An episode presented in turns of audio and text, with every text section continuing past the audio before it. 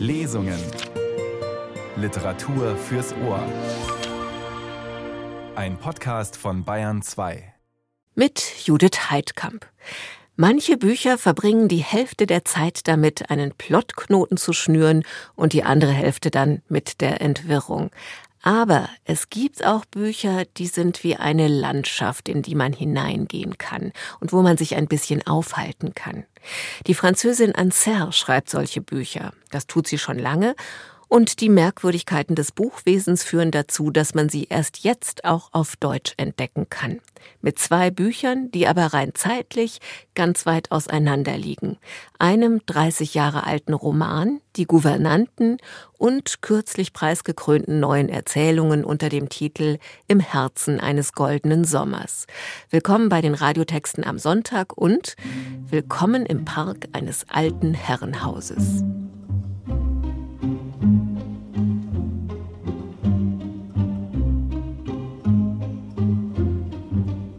Ihre Tätigkeit wiederum lässt sich so beschreiben. Die kleinen Jungen im Auge behalten, wie irre durch den Park rennen, Fasan in der Speak und gelegentlich einen Fremden verschlingen, in die Hände klatschen. Meistens aber in ein Schweigen, eine Reglosigkeit versinken, die nichts Gutes ahnen lassen. Ich commence tous mes romans ou par une image ou par une phrase. Ich fange alle meine Romane entweder mit einem Bild an oder mit einem Satz. Und der Satz enthält dann ein Bild. Das kommt also auf dasselbe heraus. Ein Bild, das mich nicht loslässt, das mich beschäftigt und von dem ich nicht weiß, wo es herkommt. Nichts, was ich gesehen hätte, mehr wie ein Traumbild. Du wachst auf und da ist noch ein Bild. Dieses Bild beinhaltet die ganze Geschichte. Ich muss es öffnen wie eine Dose. Und das mache ich. Ne ne ich weiß sonst nichts, gar nichts von dem Buch, aber da muss diese Geschichte sein, also auch ein Buch. Es kommt vor, dass ich mich irre und da war keine Geschichte im Bild, aber alle meine Bücher sind so entstanden. Mais tous mes autres livres euh, se sont faits comme ça. Drei junge Frauen in Rot, Gelb und Blau, die wie irre durch den Park rennen, Fasan in Aspik und gelegentlich einen Fremden verschlingen. Das sind Ansers Gouvernanten. Ein Wort, in dem im Französischen ein Hauch von Regieren mitschwingt. Sind es die unberechenbare Ines, Eleonore und Laura, die hier das Regiment haben, oder das Ehepaar Auster, deren Name wiederum das Schriftstellern anklingen lässt, aber auch Strenge und Nüchternheit? Wer lässt wen von der Leine? Und zu welchem Ende, Anser? Ich höre auf zu schreiben, wenn ich nichts mehr sehe. Ich sehe einen Film ablaufen und beschreibe, was sich vor meinen Augen abspielt. Und wenn diese Bilderfolge anhält, dann habe ich keine Lust, etwas zu erfinden. Also gibt es manchmal auch Szenen, die ziemlich brüsk enden. Mais c'est parce que je, je, je ne vois plus rien.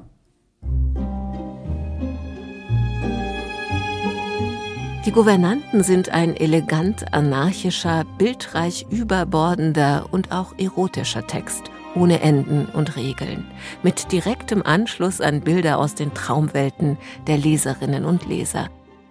Ein Fest der Fantasie. Man muss ihnen allerdings zugestehen, dass sie unschlagbar sind, wenn es ums Feiern geht. Unter allen anderen Umständen, soweit sich das beurteilen lässt, seit sie im Dienste von Monsieur und Madame Auster stehen, mutet ihre Fantasie eher träge an, verhüllt von einer seltsamen Schamhaftigkeit. Doch sobald von einem Fest die Rede ist, einem Geburtstag oder jedem anderen Jubiläum, erwacht diese Fantasie aus dem Schlaf der Gerechten, entfaltet sich, breitet die Arme aus, wirft die Beine in die Luft und springt mit anmutigem Schwung über Bord. In Anbetracht dieser besonderen Begabung haben Monsieur und Madame Auster, die durchaus gern feiern, die Gouvernanten gewissermaßen befördert, wobei ihr höherer Posten noch einer genauen Definition harrt. Es könnte sich um so etwas handeln wie Beauftragte für Lustbarkeiten aller Art. Großzügig wie immer überließ das Paar seinen kreativen Köpfen die geräumigen Empfangszimmer im oberen Stockwerk, damit sie dort ihre Büros einrichten und alle Requisiten lagern. Lampions, Reifen, Statisten, bei Bedarf auch Akrobaten, wie Monsieur Auster gnädig hinzufügte, verzaubert von einem Talent, das ihm selbst leider schon vor langer Zeit abhanden gekommen war. Henriette Fridoline Schmidt liest aus Anzers Roman Die Gouvernanten in der Übersetzung von Patricia Klobositzky. Ich habe den Eindruck, bei meinen Büchern eine Art Performance zu machen, mit der ich mich übrigens auch ziemlich exponiere. Euh, Wenn die vorbei ist, ist das Buch fertig. In Hollywood wird derzeit mit etwas Corona-Verzögerung ein Film zu Ansers Gouvernanten vorbereitet, obwohl von einer Handlung im eigentlichen Sinne nur wenig die Rede sein kann. Und als Besetzung wurde bereits Lily Rose Depp angekündigt, Johnny Depps Tochter. Und auch in Deutschland waren die Gouvernanten das Thema auf Ansers Lesereise. Ich habe sie gefragt, wie es für sie ist, über dieses Buch, ihr Debüt, der Anser von 1992 wieder zu begegnen. Le temps ne compte pas vraiment dans la vie d'un artiste, d'un écrivain, d'un Zeit zählt nicht wirklich im Leben eines Künstlers und Bücher folgen nicht aufeinander. Beim Blick auf Erscheinungsdaten vielleicht, aber in Wirklichkeit ist das anders. Stell dir ein Karussell vor mit deinen Büchern, die sich um dich drehen. Mal taucht das eine von jetzt auf und dann das von vor 30 Jahren. Und das ist nicht unbedingt sehr verschieden. Es ist nur geschrieben in einem anderen Moment. Es gibt keine Chronologie des Künstlers. Jedenfalls glaube ich nicht daran. Ein erster Film kann in Wahrheit der zehnte sein. Non, votre premier film peut être euh, en réalité votre dixième film. Und haben die beiden nun ins Deutsche übersetzten Bücher, die Novellen von 2020, für die Anser den Prix Goncourt de la Nouvelle bekam, und die Gouvernanten von 1992 eine besondere Verbindung? Sie haben eine Art Leichtigkeit, Heiterkeit und Grausamkeit. Drei Attribute, mit denen ich manchmal beschrieben werde. Zu diesen beiden Büchern passen sie besonders gut. Da ist diese Leichtigkeit, aber dahinter ist vielleicht auch etwas Bedrohliches.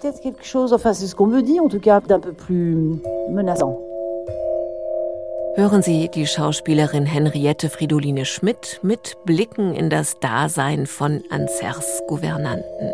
Die Regie bei unserer Lesung führte Irene Schuck. Für das Fest werden 50 Vasen aufgestellt, 50 Kandelaber und ebenso viele Lampen. Hier gilt ganz oder gar nicht. Fest bedeutet Pracht, Üppigkeit, überbordender Einfallsreichtum. Das wissen die Gouvernanten nur zu gut, die in den Vorjahren so kräftig die Zimbeln geschlagen und die Trommeln gerührt hatten, dass in einem Umkreis von zehn Kilometern sämtliche Frauen und Männer und ein paar neugierige Hunde angetrabt kamen und das Schauspiel hinter dem Gartentor begierig verfolgten. Dieses Jahr wird ein doppelter Aufwand betrieben, denn das Fest fällt mit der Rückkehr von Monsieur und Madame Auster zusammen. Es soll eine Ballonfahrt geben, eine Flugzeugtour, Spiele im Fluss und unter den riesigen Bäumen im dunklen Park. Und die Fenster des Hauses bleiben von der Abenddämmerung bis zum Morgengrauen erleuchtet. Es wird Gebrüll und Getobe geben, man wird durch die Alleen tollen, Arme recken und kreiseln und wirbeln. Man darf sich mit Stöcken bewaffnen und damit sowohl die Luft peitschen als auch das Gras. Man darf die Pferde ausspannen, an ihre Hälse geklammert durch den Park stürmen und das Laub zerteilen, bis man erschöpft zu ihren Füßen sinkt, in ihren warmen Atem gebettet. Man kann auch nackt tanzen, nackt trinken und sich plötzlich auf der Vortreppe entblößen, mit Gefuchtel und markerschütterndem Geheul, das alle zum Lachen bringt. Noch binden die Gouvernanten den Jüngsten die Sandalen zu, glätten das Haar der Zerzaustesten, strecken die Arme aus und streicheln die feuchten Wangen derjenigen, die sich vor dem Fest ängstigen. Sie sagen, es gebe nichts zu befürchten, man müsse nur die anderen beobachten und nachmachen oder sich schön still verhalten, je nachdem, woran man mehr Freude habe. Pausenlos quietscht das Gartentor und öffnet sich langsam, um die Lieferanten durchzulassen.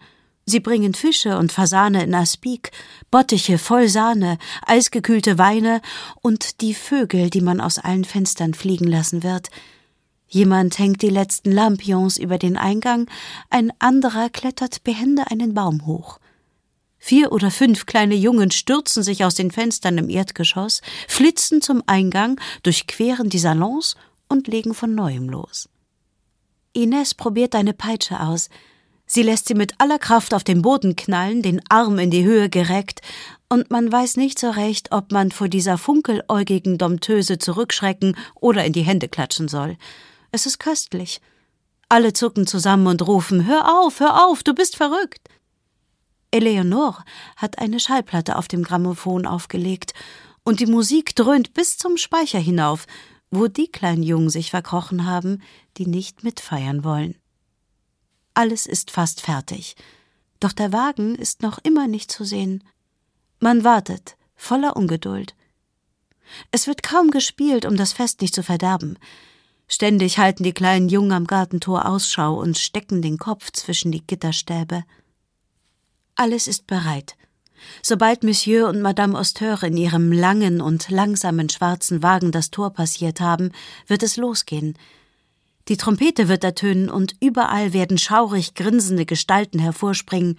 Sie werden zum Spaß schreien und sich gegenseitig umrennen.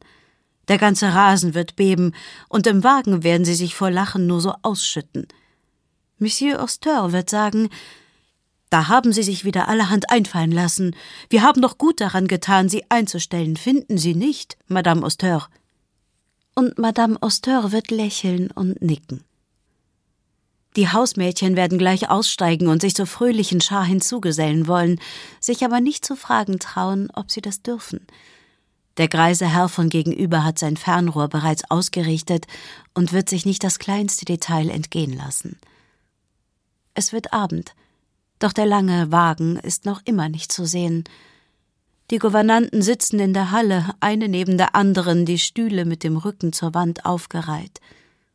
Den kleinen Jungen macht es überhaupt keinen Spaß mehr, sich aus dem Fenster zu stürzen.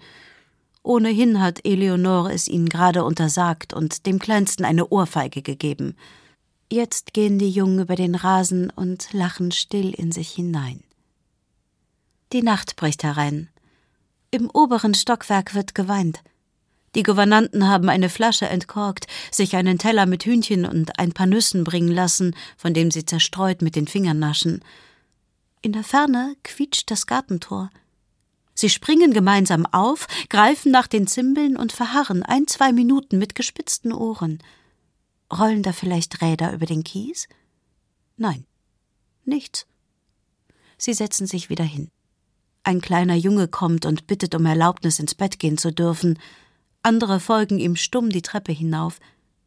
Auf dem Rasen lassen sich weder der Ballon noch seine Gondel mehr ausmachen. Die Pferde wiehern nicht mehr in ihren Boxen. So vergehen noch ein paar Minuten, schließlich eine ganze Stunde.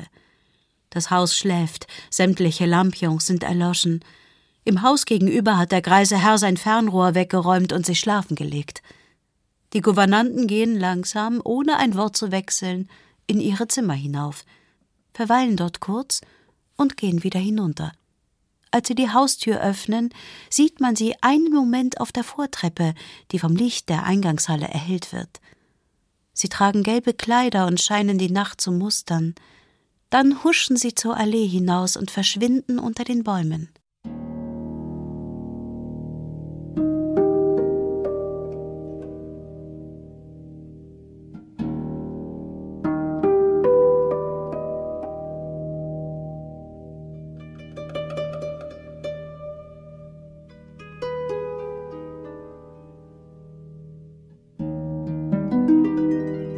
Manchmal tun sie so, als würden sie gehen. Einfach um das Haus ein wenig aufzurühren, das ihren Ausschweifungen zum Trotz nichts von seiner geradezu apollinischen Strenge einbüßt. So bekommen sie überdies Gelegenheit, Madame Auster weinen zu sehen und sich am Anblick eines völlig kopflosen Monsieur Auster zu weiden, was ihnen ein besonderes Vergnügen ist. Wenn sie so tun, als würden sie gehen, treiben sie das Spiel so weit, dass alle daran glauben, sogar sie selbst. Und auch wenn sie diese Komödie schon oft aufgeführt haben, übertrifft das Ergebnis jedes Mal sämtliche Erwartungen, abgrundtiefe Verzweiflung, Heulen und Zähneklappern, unerhörte Geständnisse, allgemeines Schaudern und eine gründliche Auseinandersetzung mit allem, was bisher war. Zunächst packen sie mit zusammengebissenen Zähnen ihre Sachen. Von den Hausmädchen vorgewarnt eilt Madame Auster die Treppe hinauf und presst sich ein Taschentuch an die zitternden Lippen. Die Gouvernanten sehen sich nicht einmal um. Zaghaft, händeringend fragt Madame Auster nach den Gründen für einen solch überstürzten Aufbruch. Die Gouvernanten bedenken sie mit einem eisigen Blick. Es besteht keinerlei Hoffnung mehr. Mit Sack und Pack in ihre Reisemäntel gehüllt, gehen die Gouvernanten die Treppe hinunter, stets im Gänsemarsch, wild entschlossen. Monsieur Auster tritt aus dem Rauchsalon und versucht, sie aufzuhalten. Sie lassen ihn einfach stehen, gelangen zur Haustür. Er stürzt hin und verstellt ihnen den Weg. Wortlos zwängen sie sich an ihm vorbei und erreichen die Vortreppe. Er rennt die Stufen hinunter und verstellt ihnen erneut den Weg, flehentlich, mit ausgebreiteten Armen. Sie gehen an ihm vorbei. Da galoppiert er ihnen hinterher, während sie stur weitergehen, den Blick empört zum Himmel gerichtet, mit funkelnder Iris, festem Schritt, das Becken vorgeschoben. Eine Traube entgeisterter kleiner Jungen hat sich um sie gescharrt und begleitet sie. Als das Gartentor in Sicht kommt, verlangsamen die Gouvernanten ihren Schritt. Fast unmerklich, doch Monsieur Auster strafft die Schultern und atmet leise auf. Jetzt stolzieren sie, schwingen die Hüften, schwatzen und bauschen sich das Haar auf. Sie setzen sich, um ein wenig zu verschnaufen, wie sie sagen. Sobald sie den Mund aufmachen, ist das Schlimmste überstanden. Monsieur Auster streckt den Rücken durch, streicht sich übers Haar, zupft an seinem Jackett und lässt den Blick über den Park schweifen. Dort drüben hinter den Vorhängen hat Madame Auster sich endlich hingesetzt. Der greise Herr von gegenüber legt das Fernrohr beiseite und reibt sich leise lachend die Hände. Noch geben die Gouvernanten nicht auf. Lässig gehen sie zum Tor, stecken die Köpfe durch die Gitterstäbe. Monsieur Auster nimmt noch die geringste ihrer Bewegungen wahr. Neben ihm bilden die kleinen Jungen einen Halbkreis und rühren sich nicht. Die Gouvernanten machen einen Schritt nach vorn, einen Schritt zur Seite – dann drehen sie sich um, wie von einem geheimnisvollen Entschluss getrieben, zerteilen die Menge ihrer Verfolger und gehen weit ausschreitend über die Allee zurück. Die Gefahr ist gebannt. Eine Woche lang werden die Gouvernanten behandelt wie Königinnen. Man liest ihnen jeden Wunsch von den Augen ab. Mit einem Blick bestellen sie Madame Auster auf ihr Zimmer, mit einem anderen schicken sie Monsieur Auster in den Regen hinaus, damit er einen verlorenen Reifen findet. Die kleinen Jungen lernen ihre Lektionen auswendig. Die Hausmädchen heften Fotos der Gouvernanten über ihre Betten. Und wenn es dunkel wird und sie in den Park hinausgehen, vermitteln ihnen all die Blicke, die sich hinter den Fenstern auf sie richten, und das Aufblitzen des Fernrohrs, das sie bis ins Gehölz hinein begleitet, dass man sie schätzt, dass man sie liebt, dass sie nicht Mutterseelen allein sind und in diesem großen, finsteren Park mit seinen riesigen Bäumen selbst im dunkelsten Dickicht beschützt werden.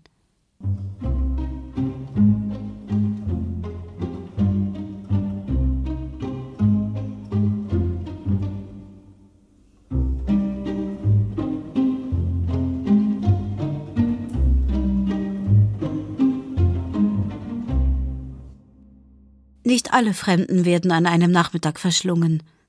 Die Gouvernanten haben auch wahre Liebesbeziehungen von längerer Dauer mit Anfang, Höhepunkt und unabwendbarem Ende. Zuerst sprühen die Gouvernanten vor Freude, zur Mitte hin spüren sie bereits die langen, feinen Nadeln des Leids. Wenn sie sich trennen, ist die Liebe längst vorbei.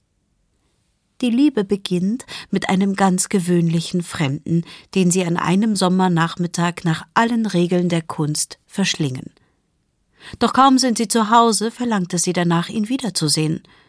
Das kostet sie zunächst keine große Mühe, denn der Fremde hat sein Herz bereits verloren und findet rasch von allein den Weg zum Haus.